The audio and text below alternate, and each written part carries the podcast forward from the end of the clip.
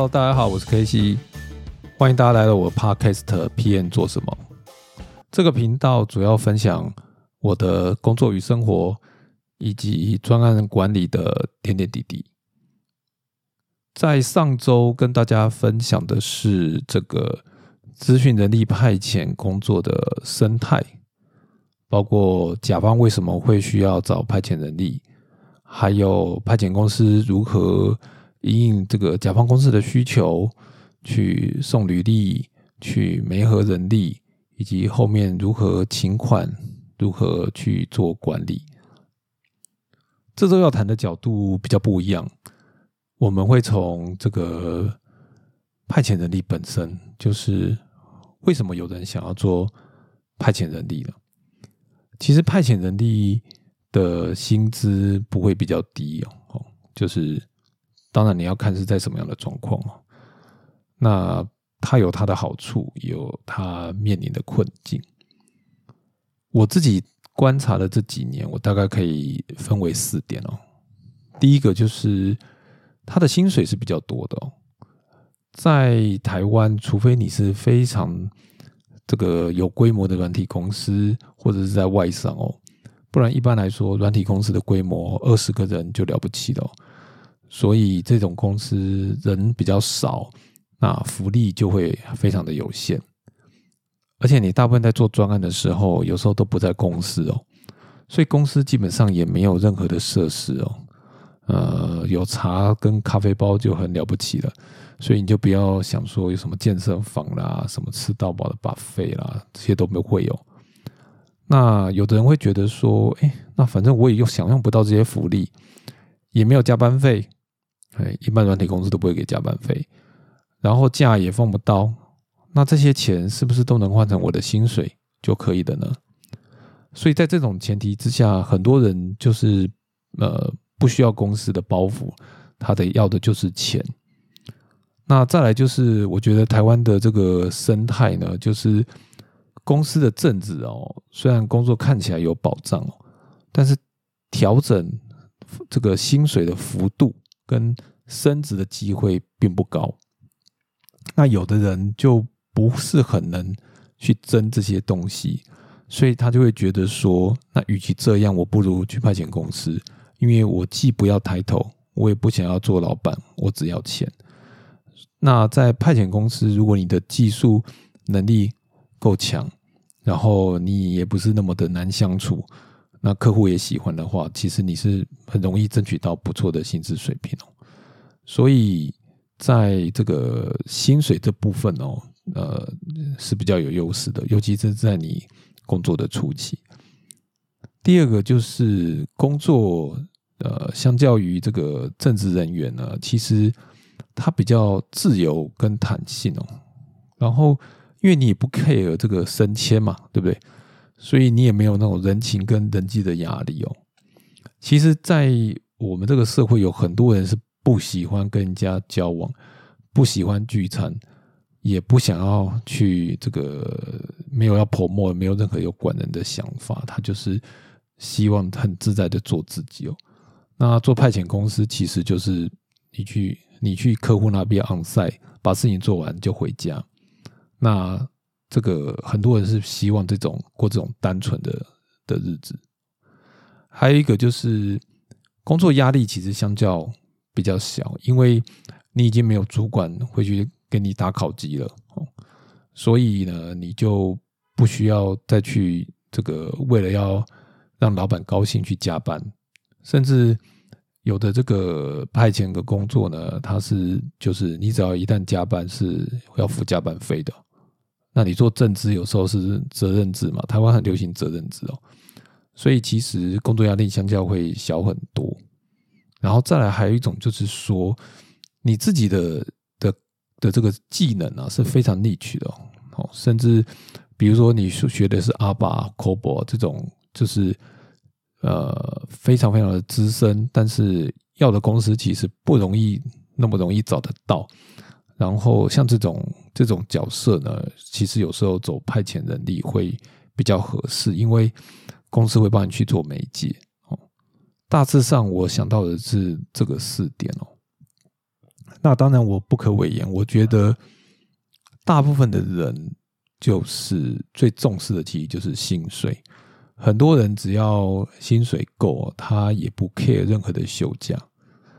因为对大部分的派遣人员，很多公司走的也就是就是约聘，就是 contractor，就是你今天来公司做几天，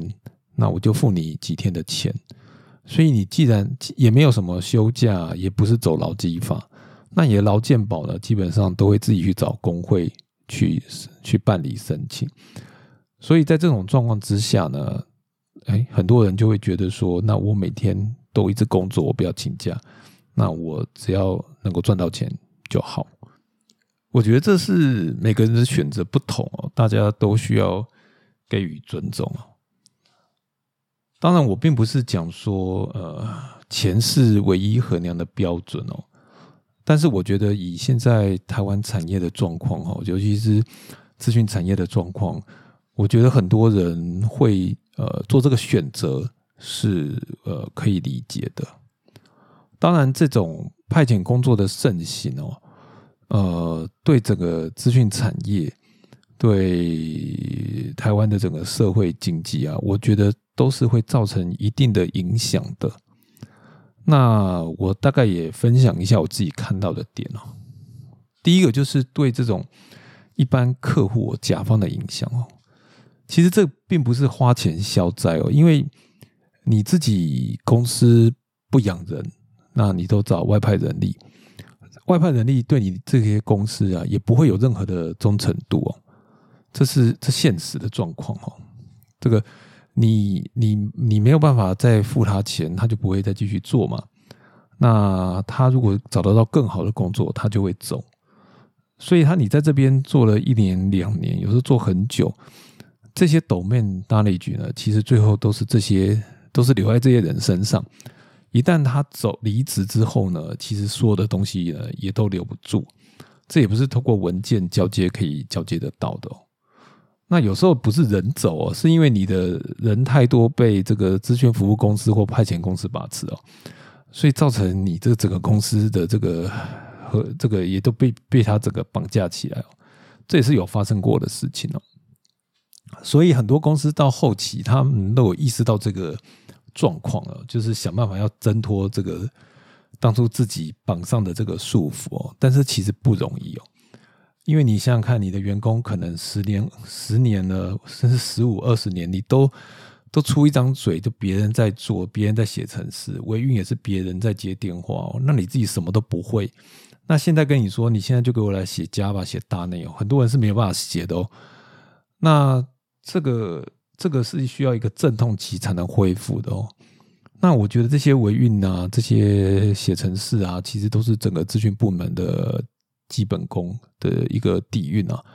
你如果没有去累积啊，是很难进步，也很难前进。那尤其是说现在是一个资讯化的社会啊，嗯，你如果完全都说我都不懂，我双手一摊都交给别人，其实就是把你的命脉交给别人。那我相信很多公司其实都有意识到这件事情，所以现在很多公司它尽可能的能都把自己的咨询工作、维运工作，至少维运工作就是自己 hold 在手上。那他有的东西真的很新，那还得找外面人来做，但是之后交接回给自己，然后继续做维运。好，这个大概是现在的状况。哈，那对这些呃资讯服务产业呢？我刚在前一集有讲到，其实这些资讯服务公司，包括什么写软体的公司，哦，包括什么管理顾问公司啊，他们其实多多少少呢，都会有做一些这个，诶，这个人力派遣的工作。那在因为这个成本的问题呢，其实慢慢的这些人呢，就就是没有办法做，因为 overhead 太高，那慢慢就被这些人力公司呢抢去了风头。但是因为你的时间已经过去了，你之前花太多人力在做这种很赚钱的，这个叫 cash cow 嘛，那变成你自己原来你只是靠它来赚钱来养其他这种不赚钱的部门，那最后就造成一个结果，就是呢这个赚钱的部门越来越大，就全部都是外派人力。那你原来这些自己去外面接案子啊，做那种比较比较。呃，特别的，但是有风险的这种部门呢，它就萎缩，因为这种公司，这个这个，你想想看，在公司里头，这一群人做外派，全部通通都是赚钱，所以他这个主管就拿到奖金。那另外一面呢，他就是做那种风险高的，就很容易表康。那这个考绩都不好，那这些人力的都留不住，最后整个呢公司通通都变成派遣公司，派人力派遣的业务哦。那久了之后，就造成整个这个产业就是一片死水哦。你你没有办法留住好的人，因为呢有一点本事的人呢，都会往钱多的地方去，那他可能全部都被派遣公司挖光。那剩下的就是 junior 的人，那 junior 的人你好不容易养到一半呢，又被挖光。那所以最后你这这这市场里头呢，就会出现超大的断层哦。那这是一件很恐怖的事情。其实你你看台湾，其实人力的素质在两岸三地其实是算是不错的，但是为什么在软体这个方面特别的弱？这这我想这是一个事实哦。在大陆那边，其实它软体出了非常非常多，它的这个阿里巴巴、腾讯啊。字节跳动啊，吼，就是出这个 TikTok 的这个，他们的底层其实都有非常多的码农咨询人员，他们也有很好的薪水，但是在台湾其实很少。那这几年我觉得是好很多，因为台湾有一些新创的公司陆续出来，他比较愿意正面的去看这件事情。但是我想在在十年前其实不是这样的，那还有就是说呢，这些人力呢，他去做派遣。也不一定全部都是好事，因为你没有任何生存的压力，你没有考级，你的技能肯定也不会成长。因为因为客户要你就是来这边写大内，甚至客户说我找不到 Delphi 的人，你来写 Delphi，那你就那边写了十年，写了二十年，但是现在你出了这个门，你就找不到 Delphi 的工作了嘛？现在要搭内嘛，要 Go 嘛，要拍手嘛，啊，你都不会嘛？所以你走不了，客户也不愿意放你走，那大家就卡在这边。那你的薪水呢？大家也知道你走不了，所以也不会帮你加，所以你到了顶也上不去。所以这这这个就是对甲乙方而言，它都是死水。那现在市场其实要找到构成轴跟技术好的人，其实不容易，这是非常抢手的哈。但是我觉得比较感觉上比较可悲的是，其实在在这这之前。甚至在现在，可能是进行时哦，这个咨询服务产业都是在萎缩的。就是甲方其实也没那么多钱，但是乙方呢要生存也接不到那么多案子，他的人力就会慢慢流失到硬体或者到其他的新创公司。现在还有一个趋势，就是整个产业的这个方向是往云端哦，往套件软体前去去这个的 shift 的。所以慢慢的来说，这种写程式的人呢，也不会留在这种资讯服务产业哈。所以这个其实有一些质变，我真的觉得跟以前也不太一样。那我想讲的讲的是说，其实这是一个恶性循环哈，就是资讯服务业跟这个企业的，就是可能因为这个人力派遣工作呢，就造成整个新血都没办法进来哦。那好的人力呢，他可能去台积电或新新创哦，去就是一个大断层。那这个断层呢，它不是只影响甲方，也不是只影响乙方哦，它是所有人都会受到影响。所以你现在这个缺人呢，我觉得这是一个必然的事情。但是这个人力的缺口呢，它不是一两年能够补得起的，它可能需要很长的时间。大家终于觉得说，我要自己做，我要自己培养能力。我认为这就是一个基础功，它才会慢慢再涨回来。但是我不知道这是什么时候。那以我我也不能一直在每天讲这个很恐怖的事情哦，这个还是要分享一下，我觉得我自己的看法跟建议哦。第一个就是说，哎，总是会有人想要尝试去做人力派遣的这个乙方哦，我不是说人力派遣的这个人力哦，就是有人想要去做卖人力这一行哦。那我觉得卖人力这一行已经没有像以前这么好做了，因为。呃，这个最好的时光时间已经过去了，而且大家的思维也有一些改变了。但是你还要做呢，也不是不行。其实很多人力派遣公司哦，他就他就是一个家族企业，就是像我就知道有一个派遣公司，他就是姐姐加妹妹还有他们的另外一半就做了。那有人负责面试，有人当会计，有人负责找人，就这样子。他其实需要的人力哦，其实不多的。最主要就是找得到人，能挖得动人，留得住人。哦，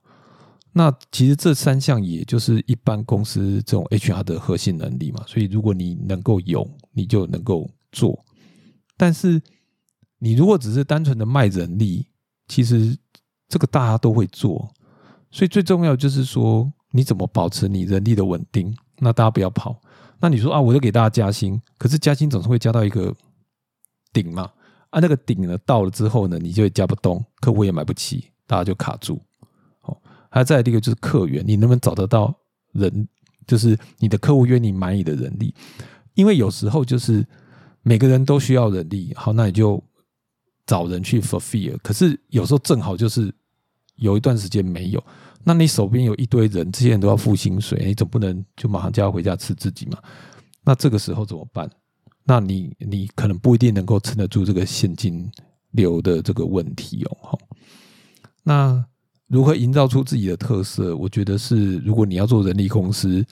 呃，你必须要思考的点，因为市场上已经太多类似的公司在服务大家了。呃，第一个我觉得就是你的体量大，人才库库多，这个树大就是美，这个这个是这是一个很重要的点，因为这种大客户就容易找得上。如果你能打得下一个大的 site，哎，比如说像以前这种某某电信，它外包到一个大的案子里头，可能有人力公司一次可以卖六十个人到一百个人进去，他基本上就躺在那边赚钱了。他这种这种人力公司就非常的强。那你基本上是很难撼动的，或者是你你要以那个为目标做。那问题你人如果没有那么多呢？那你是不是就要走专精的路线？那专精的路线呢，就是包括说，哎，你的技术走在很前沿。那你要技术走的前沿，你就必须要有技术的力的，否则人力不会自己成长。但是这有另外一个问题，就是人力一旦成长，他要的待遇也就会提高。所以你如果不能满足他，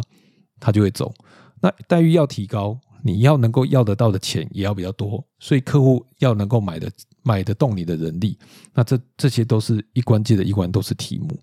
或者是说你的这个人力呢，你的有非常特殊的领域，比如说像医疗领域，就是非常力缺领域，那时候我们要找医疗领域真的是找不到，非常非常非常的难找，而且这些这些人呢，就是在台湾是稀缺的。所以一旦有事出呢，马上就会找到工作。所以这种你也可以专门做这种。好，那我要提醒的是说，这个除了你会找人之外的，你要能够让他公司的营运下去的，你的这个现金呢，也是一个问题。因为人力公司跟客户大部分都是月结，就是说我刚刚有讲，你这个上周有提到，就是你要签胎卡客户才会付钱。但是你要付薪水这件事情是每个月都要发生的，也就是说，今天是一月，你要付在月底付你同仁的薪水，但是这个同仁的薪水客户不会先付给你，他会先开票，等到你开了票拿到钱是四十五天之后，所以你现在在一月底付给你的 member 的薪水，比如说十万块，你真正客户拿到钱可能是给你十二万，是两个月甚至更久之后了。如果你今天有一百个人，你能够撑得住这个现金流吗？哦，这这个现金的这个空窗期，其实就是你能不能做得起来的关键，也就是你能不能扩张的关键。好，以上这是给这个想要走这一行的建议哦。那第二个就是说，因为我现在对我现在的工作很不满意哦，我也不想处理这些，我也没有求捧梦，我只希望这个全家就是平安度日。好，那。我能不能去做人力派遣？我觉得我还年轻，我是不是能够先争取到一个好的薪水，然后先把我的薪水拉起来，先存钱，然后呢再去想其他的事？我觉得这件事情不是不行，其实重点是想好你自己要的是什么。你的你要的是一个钱，还是你要考量你的可虑？这有点不太一样。就是在人力派遣，我之前有分享，就是。如果你是刚刚开始就业，你其实对写程式或是很有兴趣的话，你去找人力派遣公司，你做的很勤快，其实你的薪水很快就会拉起来。好，但是你知道这个人力派遣公司就是大家在不同的公司跳槽，那跳跳跳跳跳跳跳，总之薪水会到顶。那你很快就到了那个顶之后呢，你就会很难再上得去。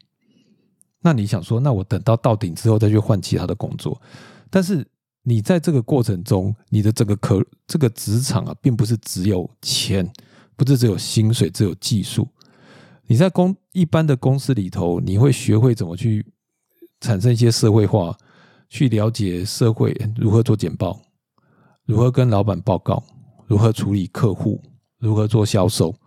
但是你如果去做派遣，你的工作是非常单一的，你是很难学到这些技能的。所以这些东西你对你重不重要，就是你要思考的点。还有一种就是说，有的人他就是喜欢或是 prefer 去参与一个大的团队，跟别人一同成长。那像这种，在这种你如果是要的是这个东西的话，你做人力派遣就会很不合适，因为这个性质是冲突的。因为你想想看。你的客户其实不不一定会把你当做同样公司的人，他不把你当自己人，可是你又不觉得你这个外派公司是你的老板，那在这种状况之下，你就像一匹狼，这个这种孤独的感觉，你你要自己去体会，这不是每个人都承受得了的。但是我有呃，我有认识很乐在其中，反正他就是能力够强，每天准时上下班，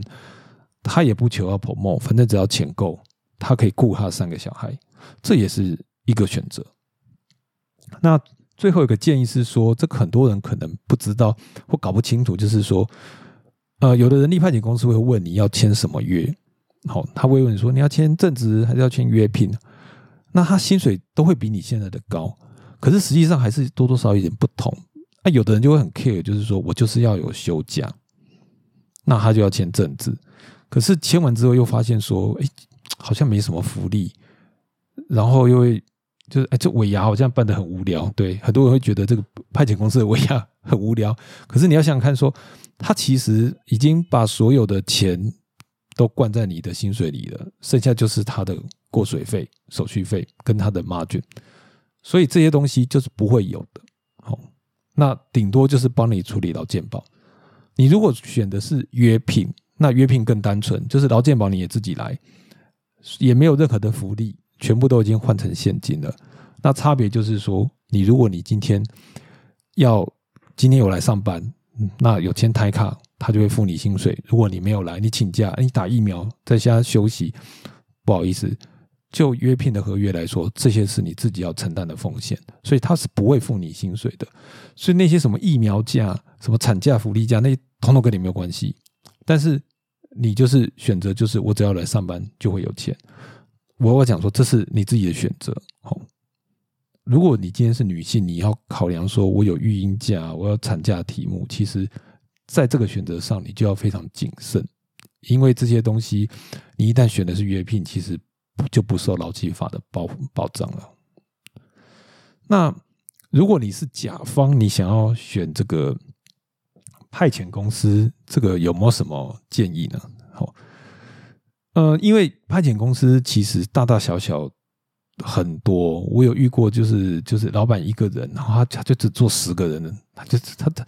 他这样就能够活下去的，或者是他大家就是 build 一个虚拟的 team 有一个人出面代表来帮忙安排工作的，我有遇过这种，但是也有这种上市贵的子公司，他自己在做人力派遣，可是他做这个人力派遣呢，他其实也是有一搭没一搭的做，他其实公司就是有一个专门做 fixed fee 的的部门。也有做人力派遣的部门，他就是看人力的水量，有时候人力很多，他就派遣出去；如果人力公司内部缺人，他就不会做这个工作。那公司大就代表人力素质会比较好吗？其实不一定，有时候人哦，就是就是这种大公司的人，他他人其实不 OK，可是他很贵。他的优点就是你客数一定找得到人，而且他一定会处理，但是就是 CP 值很高，这就是。看你自己的选择。那有的人呢，有的有的这个派遣公司呢，他的强项就是挖人，就是你什么想要什么样的人，他都给你挖得到，但是就是贵。但是无论如何，这些找来的人力呢，其实你一旦找了他，其实说真的，你对他就有责任。我说的责任不是说要当 baby sitting，而是说你就必须要 review 他的 performance，检讨这些人力，你你你就我我我其实没有，我其实不是看得很惯，有的时候因为这不是花自己的钱嘛，所以有的人会觉得说，老板给他一个黑康，他就叫一个人来坐在他旁边打杂。可是其实对你和对这个人来说，甚至对公司都是伤害，因为你懒了，这个人也没有进步，公司浪费钱，对，所以这个。这个适度的、适时、适度的管理，我觉得这是甲方应该要有的责任那以上我就针对的这个派遣公司，就是甲方客户，还有派遣人力本身呢，大概就提出了我的一些建议跟看法。那当然，我觉得这个如果台湾的状况、环境状况持续有在改善的话，我觉得也许做派遣。的这个量可能会逐渐的缩小，或是或是消失。但是，就像是说这个派遣女王的故事情节一样，在日本发生了什么事情，台湾其实也是会跟上脚步的。所以，我觉得派遣工作就是资讯人力的派遣工作，它并不会消失，它会逐渐的稳定，然后会收敛在一定的程度。那给需要它或是合适这个角色的人，好了。呃，以上这两集就是我针对台湾资讯人力产业的一些观察跟一些现况的分享。那因为就我自己的观点来看，也许有些偏颇。呃，如果各位听众，嗯，你有有些其他不同的看法，或者是呃，或者是你觉得我哪边有讲错的，也欢迎大家提供建议或者是指正给我。那我真的觉得整个台湾的资讯产业都会需要大家一同努力，不管是在这个专案管理啦，或者是在这个城市的开发，甚至在这个敏捷的实施等等哦，那都会需要很多人大家一同努力，这个环境呢才会呃变好，才会有改善。那我觉得。我们在 FB 上其实会看到很多就是技术社群啊，像我觉得敏捷的社群、滴滴滴的社群啊，其实都非常发达，踊跃参与的人也非常的踊跃。那这代表其实大家都有意识到，都有 sense 到，就是我们要一起努力，环境才能变好。那你自己有变强、变好的期望，那其他的人也看得到，也会有意愿跟着你一起做。以上就是本周的内容。如果你喜欢的话，欢迎您留言、订阅、评分跟分享。谢谢大家，我们下次见喽，拜拜。